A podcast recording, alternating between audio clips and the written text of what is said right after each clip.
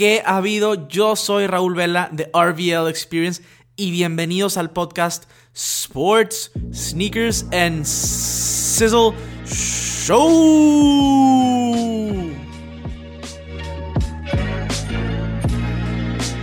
Amigos, ¿cómo están? Bienvenidos de regreso a este podcast de Sports, Sneakers and Sizzle con Vela.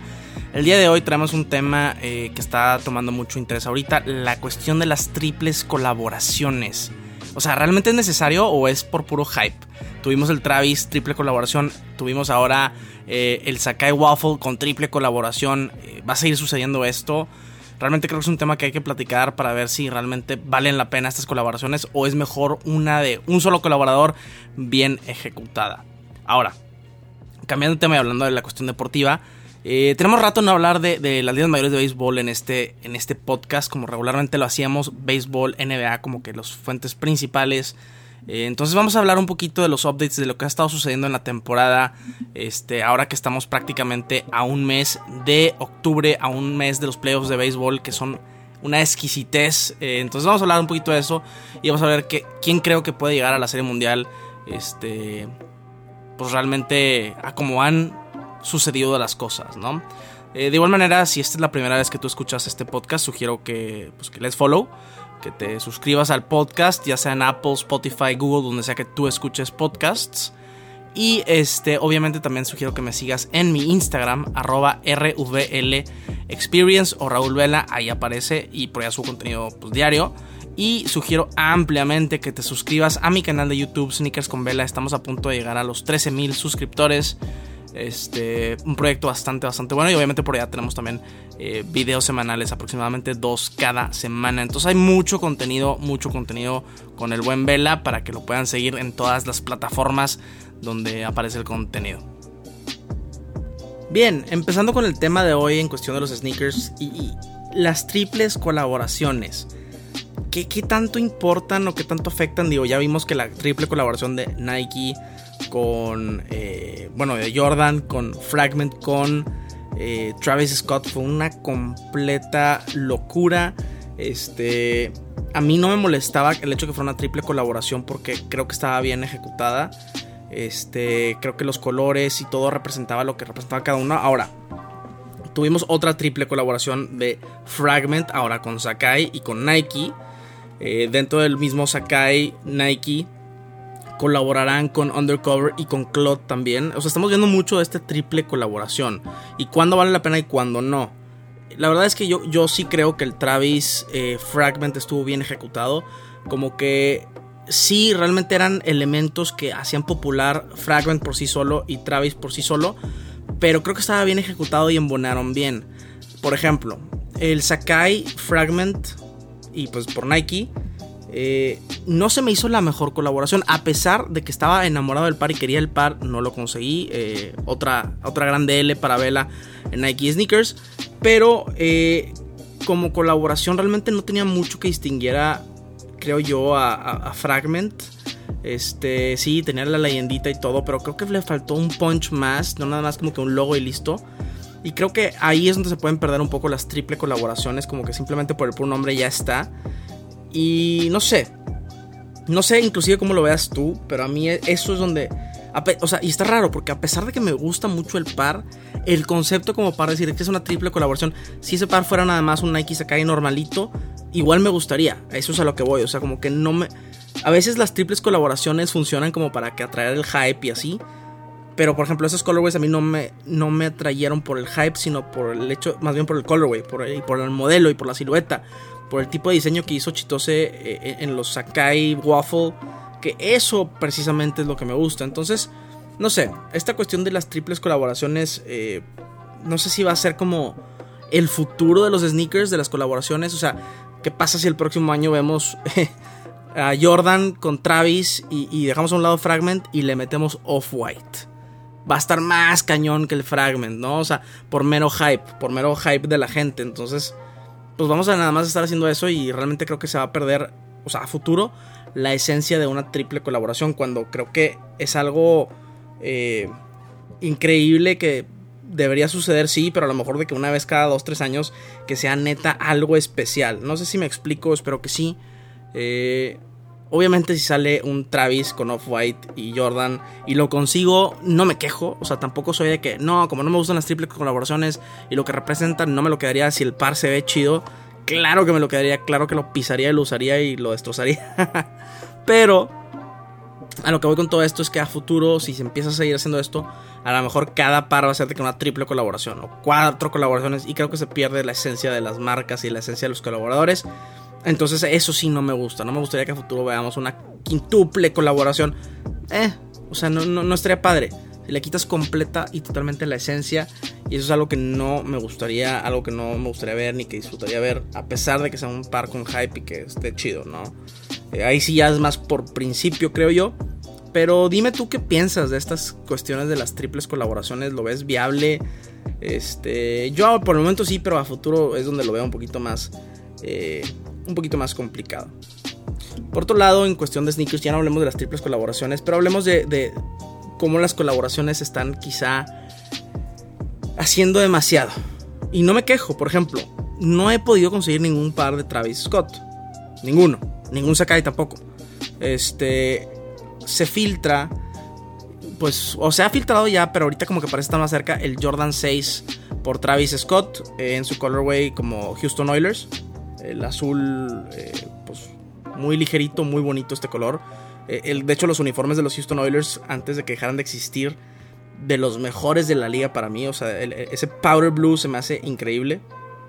Y tenemos un colorway que, o el par que prácticamente es igual al British que, que salió. Con los mismos tipos de materiales, nada más el cambio de color.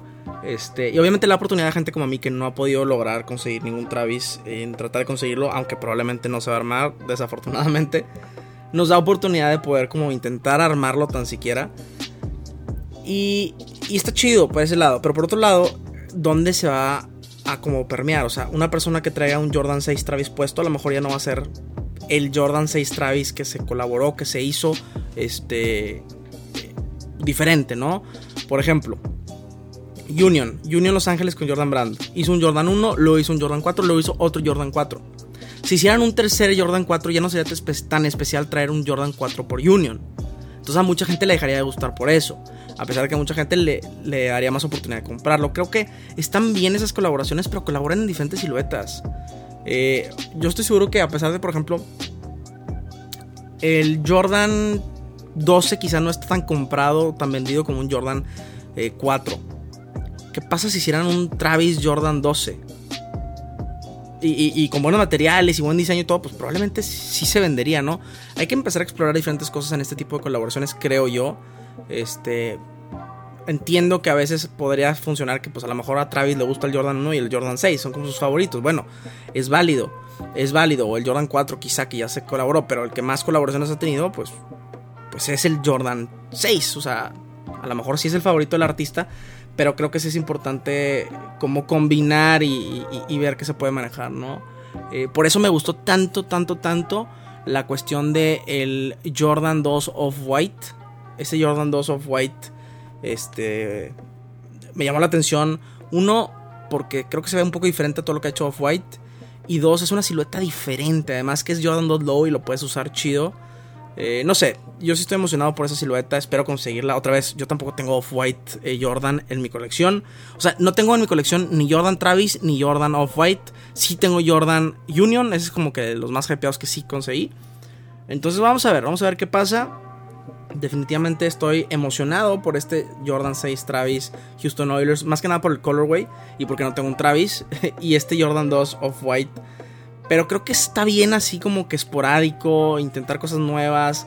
Eh, sí, a lo mejor una colaboración al año, pero como que súper diferente. Y es por eso que me encanta, me encanta, me encanta lo que hizo Union.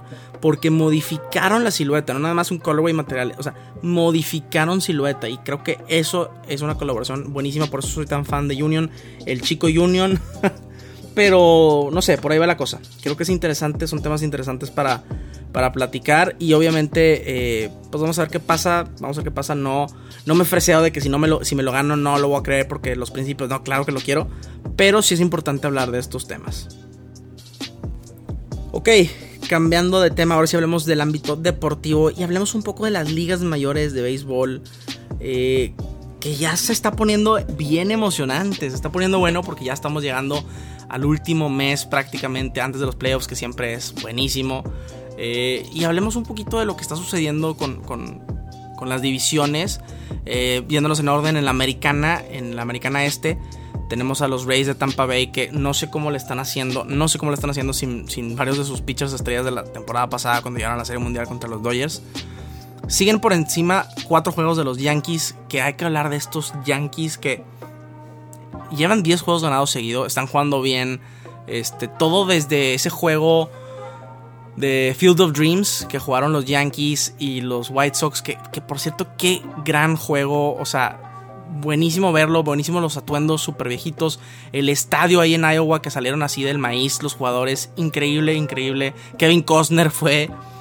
Es increíble también pensar, y he dicho mil veces increíble, pero es que de verdad el evento eh, fue el juego de béisbol más visto en 16 años, en temporada regular obviamente. Así de tanto implica lo, lo cañón que estuvo. Además que en la última entrada hubieron como 7 carreras y gana White Sox con un jonrón para terminar el juego. Increíble el juego. Pero los Yankees, pues los Yankees no han perdido desde entonces, desde perder ese juego. Y la verdad es que yo, yo pensaba al inicio de la temporada, y creo que lo dije por allá por un podcast, que Yankees y White Sox iban a llegar a la serie de campeonato. Sigo pensando eso, especialmente con lo que estamos viendo de los Yankees. Sigo pensando que los Yankees y los White Sox van a llegar a la serie de campeonato americana. Este, me encantaría que fuera un Dodgers Yankees en la serie mundial. Si no sabías, soy súper fan de los Dodgers. Pero eh, definitivamente se está poniendo interesante ahí la cuestión. Eh, después de los Yankees tenemos a los Red Sox de Boston, que seguramente van a tener un un wild card, o Yankees o Boston, estos dos equipos van a tener un wild card. En la central tenemos a los White Sox, que están por encima de nueve juegos de los indios. Bueno, ya no son los indios, son los guardianes. Es cierto, no lo hemos platicado por acá. Los indios de Cleveland ya no son los indios de Cleveland, ahora van a ser los guardianes de Cleveland. Está raro, no me encanta, pero pues bueno, a seguir adelante. No hay nadie quien más hablar en esta división. Astros en, el oeste y Athletics, como los últimos años, están peleando por el título de división. Este, Athletics tiene, está, atrás de los Astros tres juegos y medio. Ojalá los Astros no pasen, que malditos son y me choca que sean buenos, pero bueno, es un equipo, es un equipo decente. Este, entonces, bueno, por ahí tenemos eh, la cuestión de la americana. En cuestión de, del wild card, los posibles están todos en el este casi. Yankees, Red Sox, tenemos a los Athletics, a los Marineros, a Toronto. Pero realmente, realmente yo lo veo más que va a ser eh, Yankees, Boston o, los Athletics. Eh, creo que más va por ahí. Ahora hablemos de la Nacional. ¿Qué está sucediendo con la Nacional? Este, los Bravos de Atlanta también tienen 10 juegos ganados al hilo. Eh, los Phillies, los Mets están ahí peleando, pero la verdad es que los equipos no, o sea, nada más no. Los Mets estuvieron en primer lugar, no, no, no han dado ni los Phillies ni los Bravos realmente más que hasta ahorita. Los Bravos solamente tienen 68 juegos ganados. Este, y si vemos los otros líderes de división de la Nacional, no se compara con los Bravos en cuanto a récord. En la central, fuertísimo, fuertísimo los, los cerveceros de Milwaukee, que no pensaba que iban a estar así de fuertes, están jugando muy, muy bien. Yo pensaba que los Cardenales, pero bueno, los cerveceros están jugando bien, seguido de los Reds de Cincinnati, que posiblemente puedan agarrar una eh, wild card place. No van a agarrarlo, ahorita te voy a decir por qué, pero Milwaukee, ojo, ojo con Milwaukee porque eh, se están armando bien y, pudiera quizá apostar a que si no son los Dodgers, creo que los cerveceros van a ganar la Serie Mundial. O sea, están jugando muy bien.